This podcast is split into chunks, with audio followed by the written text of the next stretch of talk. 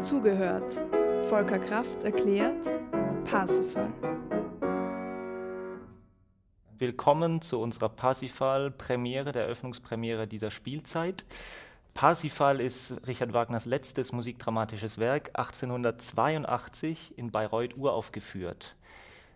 Parsifal ist das einzige von Richard Wagners Opern, die er wirklich spezifisch als Bühnenweihfestspiel bezeichnet hat und meiner Meinung nach auch wirklich ganz, ganz spezifisch für den Bayreuther Graben, für das Bayreuther Festspielhaus, ähm, für das Konzept des Bayreuther Theaters geschrieben hat. Nicht zuletzt äh, gab es auch nach der Uraufführung von der Familie Wagner einen Aufführungs-, eine Aufführungsbeschränkung, sodass das Werk für sehr, sehr lange Zeit nur in Bayreuth eigentlich hätte gespielt werden dürfen. Leider hat sich äh, die Metropolitan Opera, wie ich rausgekriegt habe, nicht daran gehalten. Unter der Leitung eines deutschen Dirigenten wurde es dort vor Ende der Aufführungsbeschränkung aufgeführt und dieser deutsche Dirigent hatte dann einen, sagen wir mal so, sch ziemlich schweren Stand an deutschen Bühnen. Dafür hat Cosima Wagner gesorgt. Was ist spezifisch Bayreuth? Was ist spezifisch an dem Bayreuther Orchestergraben in, und, und in der Verbindung mit der Parsifal-Partitur? Richard Wagner hatte ja diese Idee die von einem unsichtbaren Theater und auch sehr, sehr genau von einem unsichtbaren Orchester. Wie Sie alle sicher wissen, ist der Bayreuther Orchestergraben durch eine Holzplatte bedeckt. Diesem Konzept, dieser Idee spürt auch unsere Produktion ein bisschen nach, das werden Sie dann aber in der Aufführung erleben. Ich spiele Ihnen mal den Beginn des Vorspieles.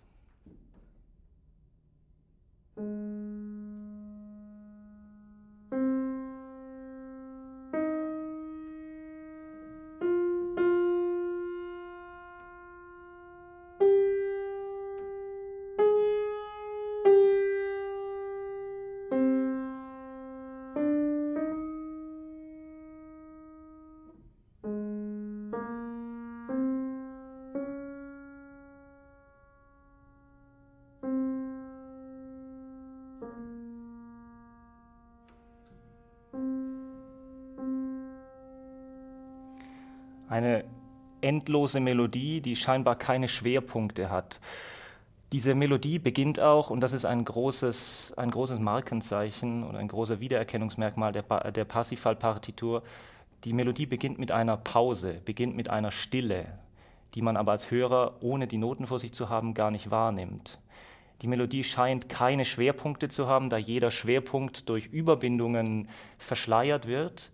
Und diese gesamte diese gesamte Anlage dieser Eröffnungsmelodie wirkt natürlich besonders gut in diesem Bayreuther Orchesterkram, wo der Klang scheinbar aus dem Nichts kommt. Man, kann nicht genau sagen, woher er kommt. Er kommt aus diesem bedeckten Graben, aber irgendwie auch aus dem Zuschauerraum, irgendwie von überall her. Gleichzeitig durch die Instrumentation, was ich jetzt natürlich am Klavier nicht so zeigen kann, verstärkt Wagner diesen Effekt nochmal, indem an zu Beginn die Streicher spielen, aber immer wieder von Englisch Horn, von Klarinette, von Fagott verdoppelt werden, sodass eine Art Fluktuation, eine Art Vermischung der Klangfarben stattfindet. Das müssen Sie dann in der Aufführung wieder erkennen, das kann ich Ihnen am Klavier nicht so genau ähm, zeigen, erklären, hören.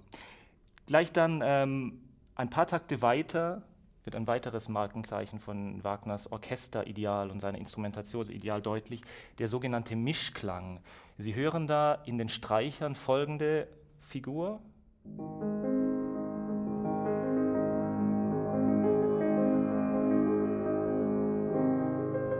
Regelmäßige Arpeggien der Streicher, darunter spielen die Holzbläser, die Blechbläser, Akkorde, liegende Akkorde und darüber die, das hohe Holz eine, einen völlig anderen Rhythmus. Der geht so.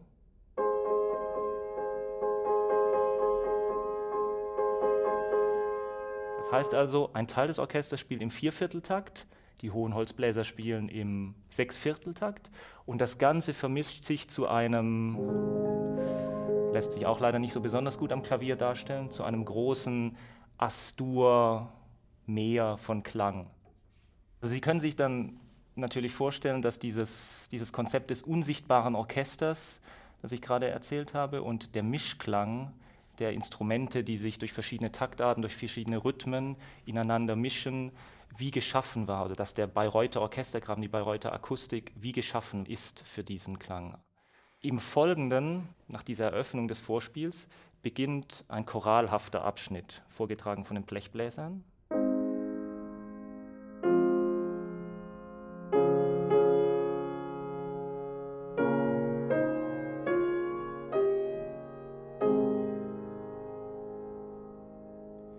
Das ist das sogenannte Gralsmotiv. Das heißt im Folgenden, immer wenn es um den Gral geht, um den Kelch, erklingt dieses Thema. Die zweite Hälfte dieses Themas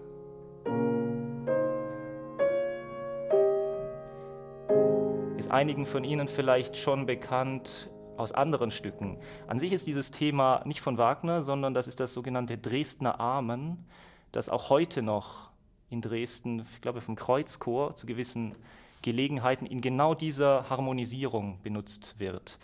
Die Harmonisierung stammt von einem Komponisten namens Johann Gottlieb Naumann, der mir auch vorher niemand nichts gesagt hat, und äh, wurde von Wagner auch schon Tannhäuser verwendet, zitiert. Und an anderer Stelle wird es, ist jetzt natürlich in diesem Jahr sehr aktuell, ist es an sehr prominenter Stelle vertreten in der fünften Sinfonie von Mendelssohn, in der Reformationssinfonie. Genau dieses Thema.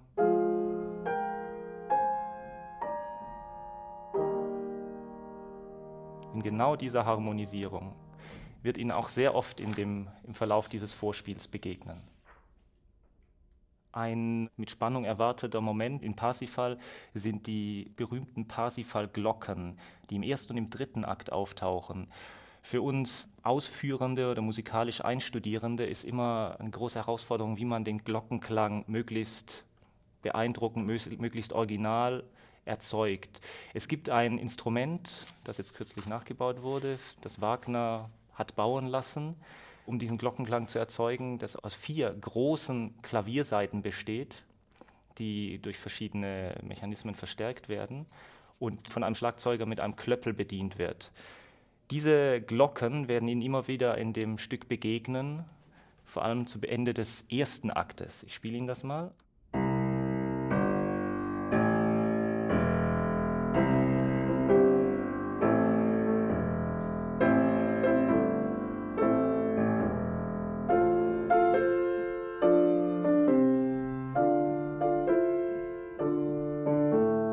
Diese Glockenrhythmen sind auch ein sehr, sehr prägender Rhythmus, prägender Charakter der Parsifal-Partitur. Ich werde Ihnen nicht verraten, wie wir unsere Glocken hier zum Klingen bringen oder wie wir sie hörbar machen. Das müssen Sie dann selbst erleben, herausfinden. Wenn wir in den zweiten Akt weitergehen, verändert sich die Klangwelt von Parsifal völlig. Sie haben gerade schon gehört, der erste Akt ist weitgehend sehr ähm, harmonisch, fast ein bisschen renaissancehaft in diesen Glockenmelodien anmutend. Der zweite Akt hingegen beginnt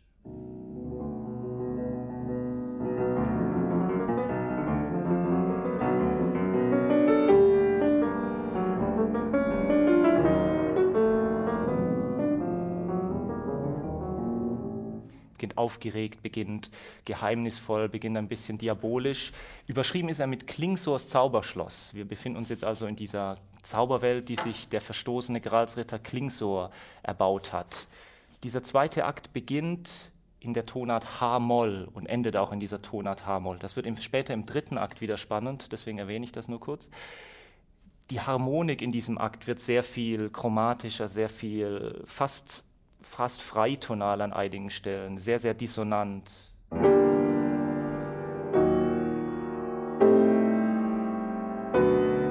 Sehr viel sehr unerwartete harmonische Fortschreitungen. Fast, fast, eine, fast eine sinnliche Welt, die hier beschworen wird. Der dritte Akt dann beginnt mit einem großen, wie in vielen Wagner-Opern, beginnt mit einem großen, langen, ausgebreiteten Vorspiel des Orchesters, dass die Misere, dass die den Zustand der Gralsbruderschaft beschreibt.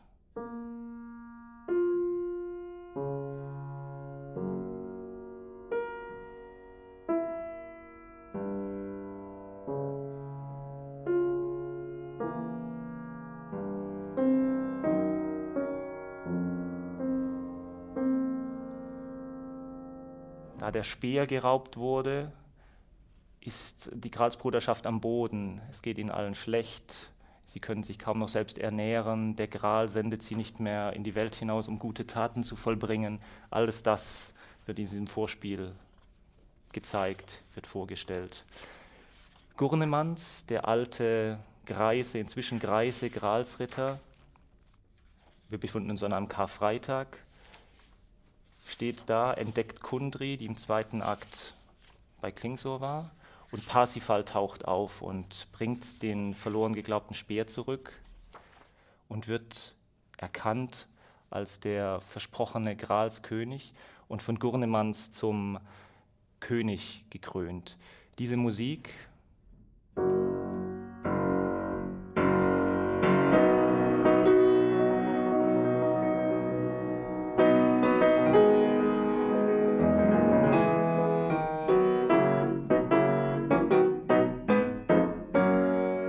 steht nun in H-Dur. Das ist also sozusagen die Dur-Version von H-Moll, die wir in dem zweiten Akt gehört haben, in der Klingsor-Welt. Also auch musikalisch, harmonisch wird die Klingsor-Welt jetzt durch die Dur-Parallele besiegt. Es erklingt das sogenannte Parsifal-Motiv, das Sie gerade gehört haben.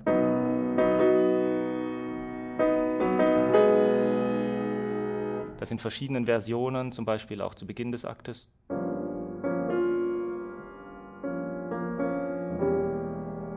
Verschiedenen Harmonisierungen, zum Beispiel im ersten Akt. Er klingt und immer ein Zeichen ist durch diese Punktierung für Parsifals jugendliche Kraft, für, seinen, ja, für seine Unbeschwertheit. Im Folgenden kehrt Parsifal zurück zu den Gralsrittern, heilt mit dem Speer den verwundeten Amfortas und nimmt sein Amt ein, also wird dann auch offiziell zum Gralsritter und das Stück endet in verklärtem Astur mit der Musik, die, die Sie vom Beginn schon kennen. Also das Stück beginnt, Vorspiel beginnt in Astur, endet dann auch wieder in Astur. Der große Bogen ist geschlossen. Diese verklärte Musik am Schluss, der Gral wird enthüllt, die Ritter erfahren wieder die Segnung, erfahren wieder das Wohl, die Wohltat des Grales, klingt in Ausschnitten so.